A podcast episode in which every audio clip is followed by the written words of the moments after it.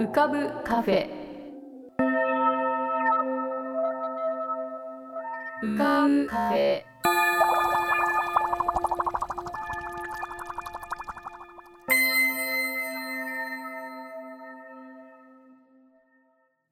2023年5月26日。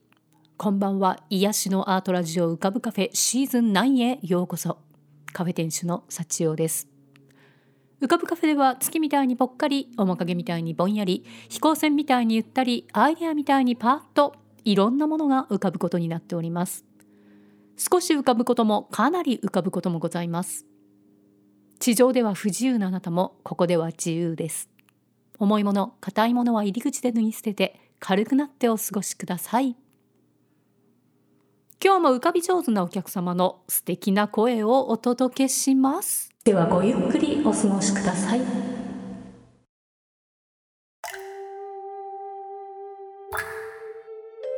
桐竹門富こと富さんのぷかぷか温泉独り言。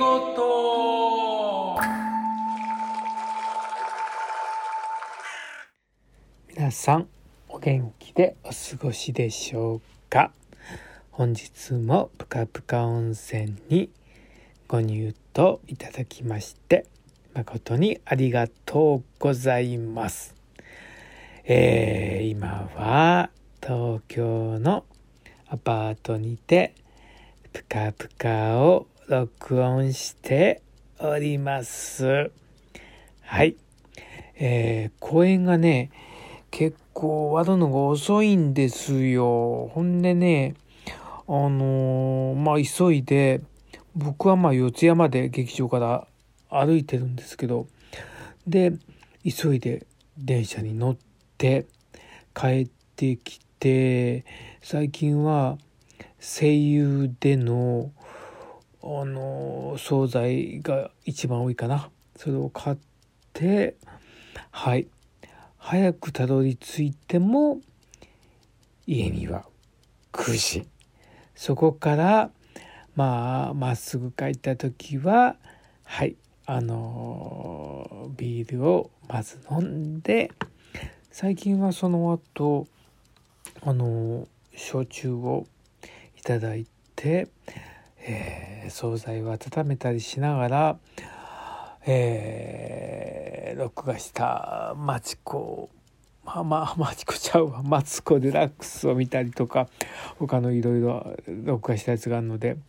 えーそれを見たりしてあのー夕飯を楽しんでおります。はい。えー、ねあのねうんもうちょっと前のことなんですけどまあ公演が終わって電車で帰るんですけどそしたらねあのー土日はねあのー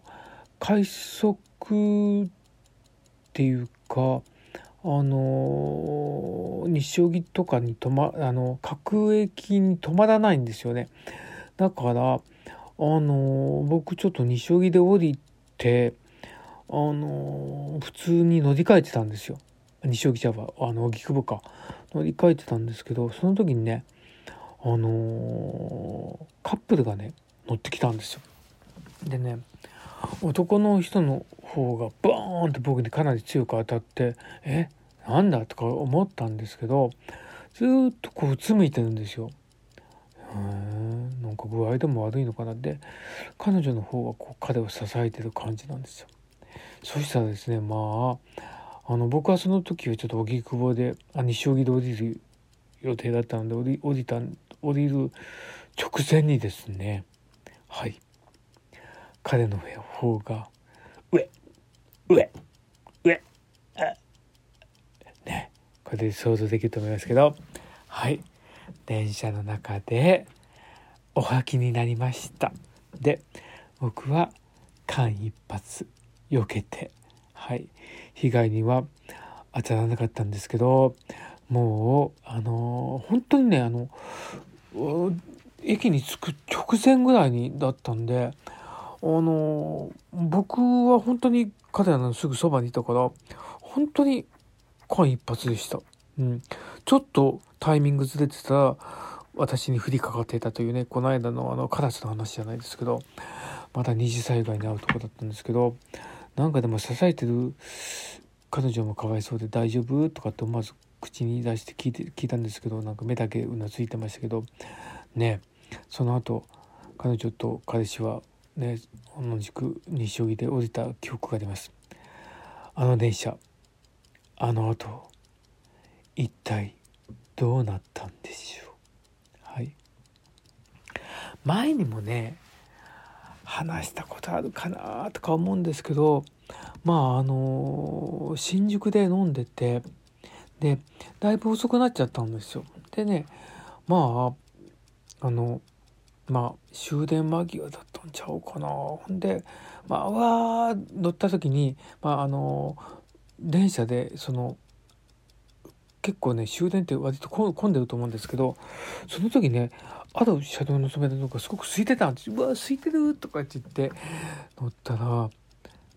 そこには先ほどのあのゲドさんがあってみんなそれをね満員電車なのに避けるようにねはい。なんかもう一瞬パッと見てくさっとこう逃げるというね、ねなんかあのー、それをねちょっと思い出しました。この話はでも前にしたかもしれないですね。まああの二度目で、すいません。はい。まああのー、公演の方もありがたいことにえー、ねあの無事にあのできております。本当に。あの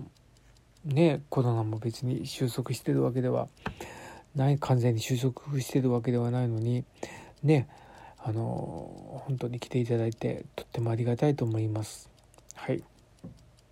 でちょっとねあのすごく個人的なことなんですけど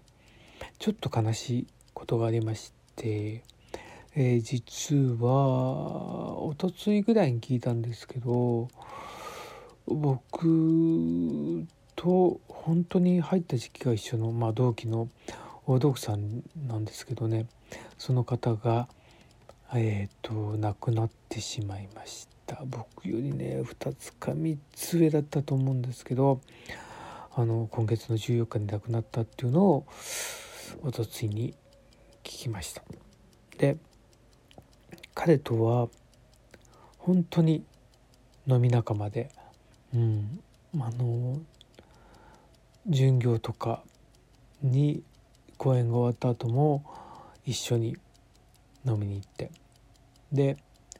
あの彼はすごくスナックが好きだったので居酒屋で、飲んだ後に、えー、どっかスナック行こう」って言ってね誘われてね行きましたね。うん、でもう一人ねあの照明の人がいて大体ね3人とあとまあ僕の後輩とかといろいろその時のメンバーによって違うんですけどまあ言ってましたね。でその照明の人がねあのとにかくすごく飲むんででまあ食べ終わったのに、まあ、みんなで会計するんですけど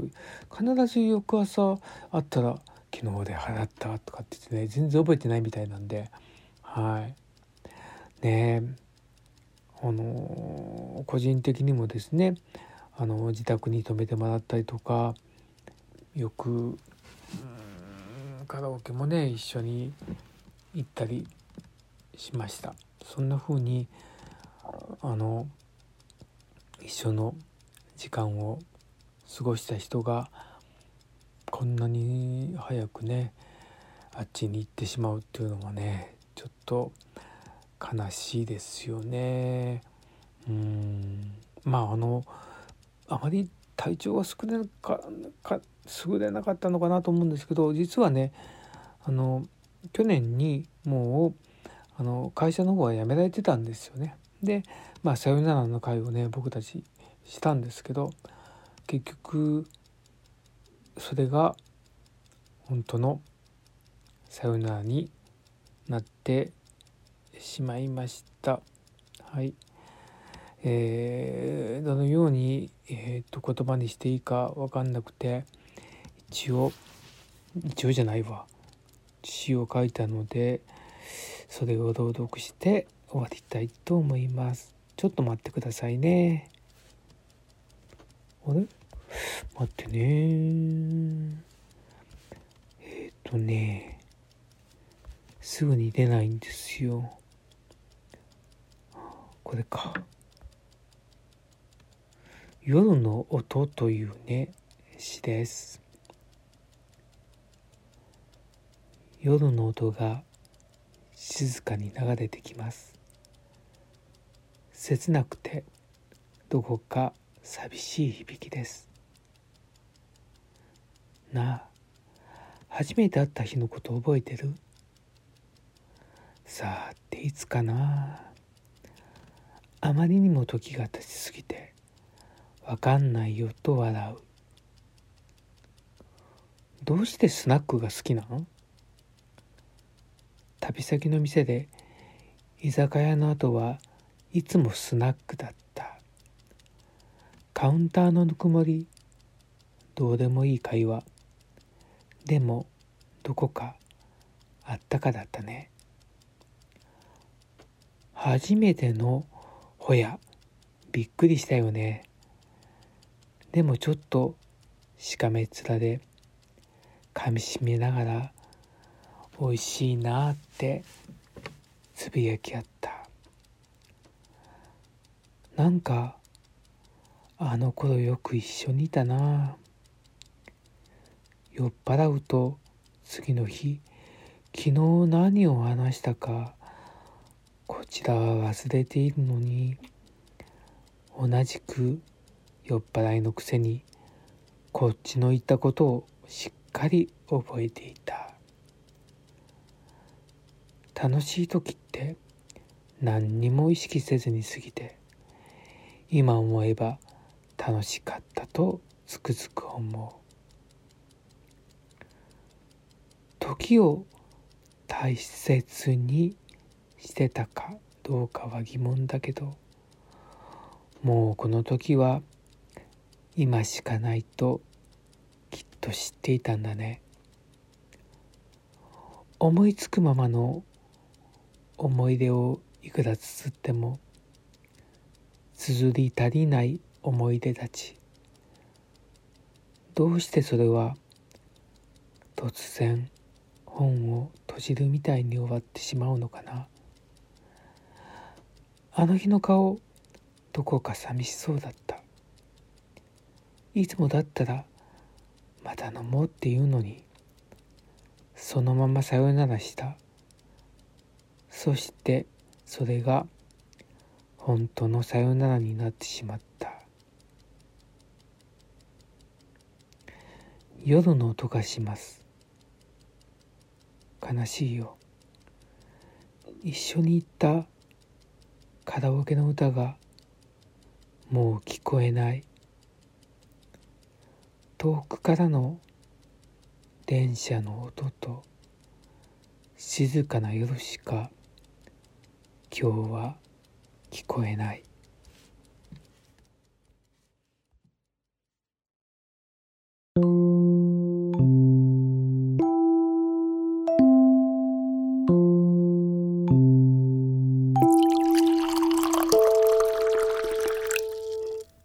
えー、先週は風邪をひきましてお店が開けられるかどうかというギリギリのところでの開店になりまして、えー、結構熱が高かったんですけれどもその後まあいろいろそうですねあの結局は風邪だったっていうことが分かりました。で特にあの抗生物質とかそういうのも必要ないということで、えー、そのまままあ咳がちょっと出てたのでなんか咳止め薬みたいなのを頂いて、えー、まあ安静にしておりましたら治りました。とはいええー、まだちょっと声の調子が今一つという感じで、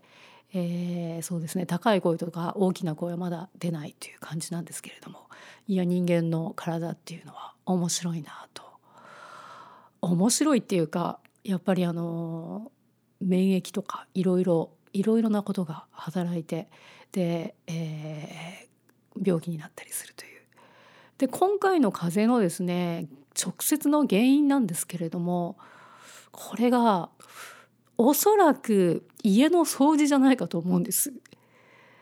えー、で、まあ、ちょうど今の花粉がすごい飛んでる時期なんですね。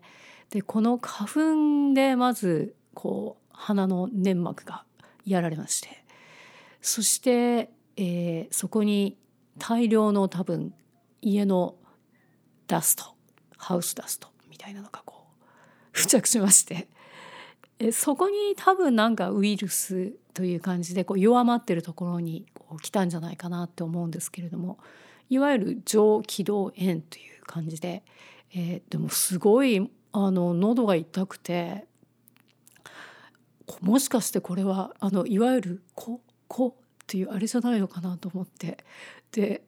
熱もそうですね38度過ぎぐらいまで出てたんでもしかして「こ」って思ったんですけれども「こここ」って思ったんですが、えー、それではなくて、えー、すごい大風というやつだったようです。えー、やっぱりこう健康第一だなというふうに実感したんですけれども最近そうですねちょっとなんか体調でなんだろうなって思ってたことがありましてそれは寝つきが悪いっていうことだったんですね。で割とあの普通すぐに寝寝ちゃうのがまあまあそうですね8割ぐらいの時はすぐに寝ちゃう。で仕事がものすごく忙しい時とかはあるいはなんかアイディアが突然浮かんじゃうみたいな なんかこう作品制作とかしてるような時には目が冴えちゃって眠れないとかいうことも時々にはあるんですけれどもそれほどにはなかったんですね。でそれが最近そうですね何週間かぐらいなんかすごい寝つきが悪いなっていうのが自分でもこう自覚されるぐらい寝つきが悪かったんです。でもしかしたらもうなんかその風へ向かっている何かだったのかもしれないしこれまあよくは分からないんですけれども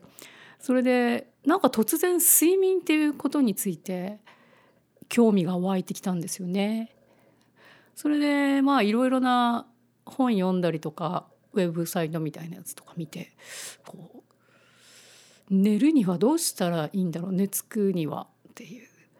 うちょっとこう見たりしてたんです。でまあよく言われるのが例えば枕の高さとかあと寝具ですね。寝具の肌触りとか。あとはあの寝る前に何をするか。こうお風呂に入った方がいいとか。でもあんまりこう温度の高いお風呂には入んない方がいいとか。えー、あとはやっぱりあの最近の現象ですけれどもあのスマホですね。ああいうこういわゆるブルーライトというものが出るものは見ない方がいい。なのでこう電気電子機器のようなものをこう寝室に入れない方がいいという。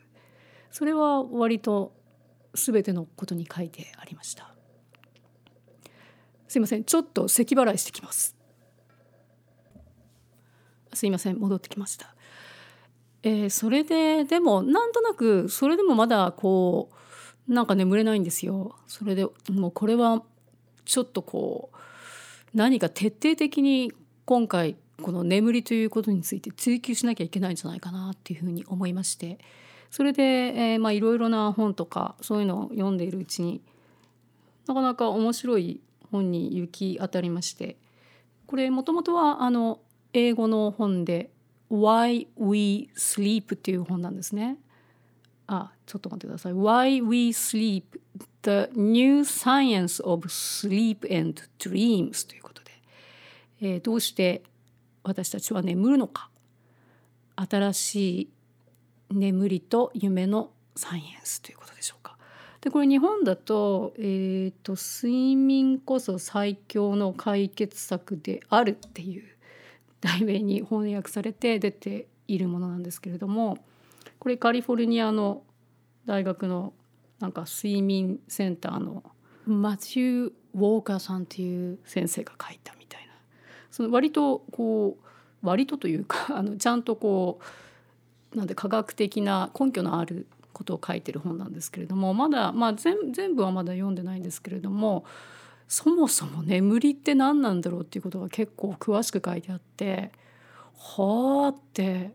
思うことが多かったです。でよくあのレム睡眠とノンレム睡眠って言いますけれどもざっくり何のことなんだろうってうん分かんなかったんですよね。まあ、よくあのどっちでしたっけ？レム睡眠の方かな？が夢を見てる時には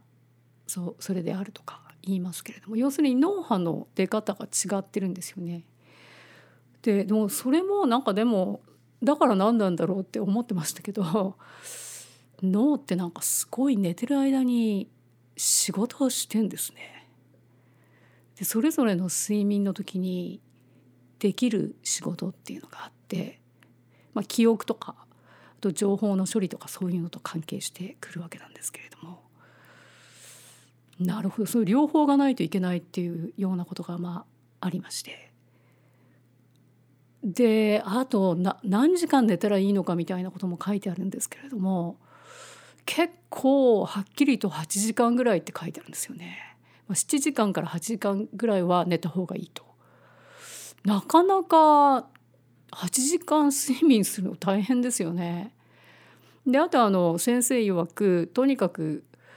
同じ時間に寝て同じ時間に起きろっていうまあ別にあのそういうこうこうやったらよく眠れますよみたいなところにフォーカスしてる本じゃないんですけれども一応あのアドバイスとしてはそういうことがありまして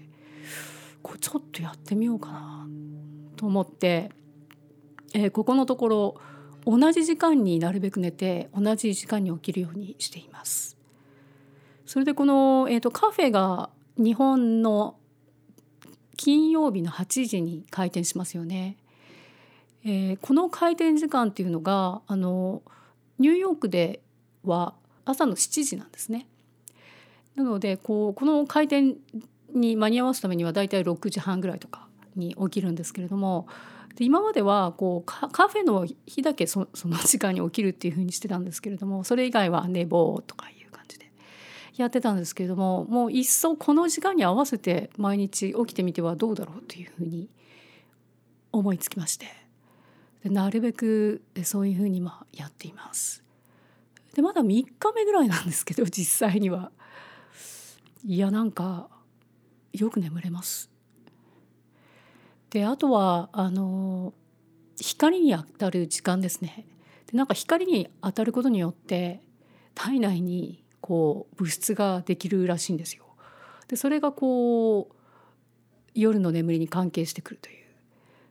あとまあ運動とかもした方がいいよみたいなのも、まあ、それが別にまたフォーカスの本じゃないんですけどもうちょっと睡眠は何かっていうことをずっと書いてるんですけれどもでそういうのもなんか取り入れていったらなんか眠れてきました。え、別にだからどうなのかなって今後どうなるか分かりませんけどあの眠れるといいですねなんか気分がいいで脳のお仕事もうまく終わったのかなっていう感じで。というあのそんなことをしながら、えー、体を整えていた1週間でした。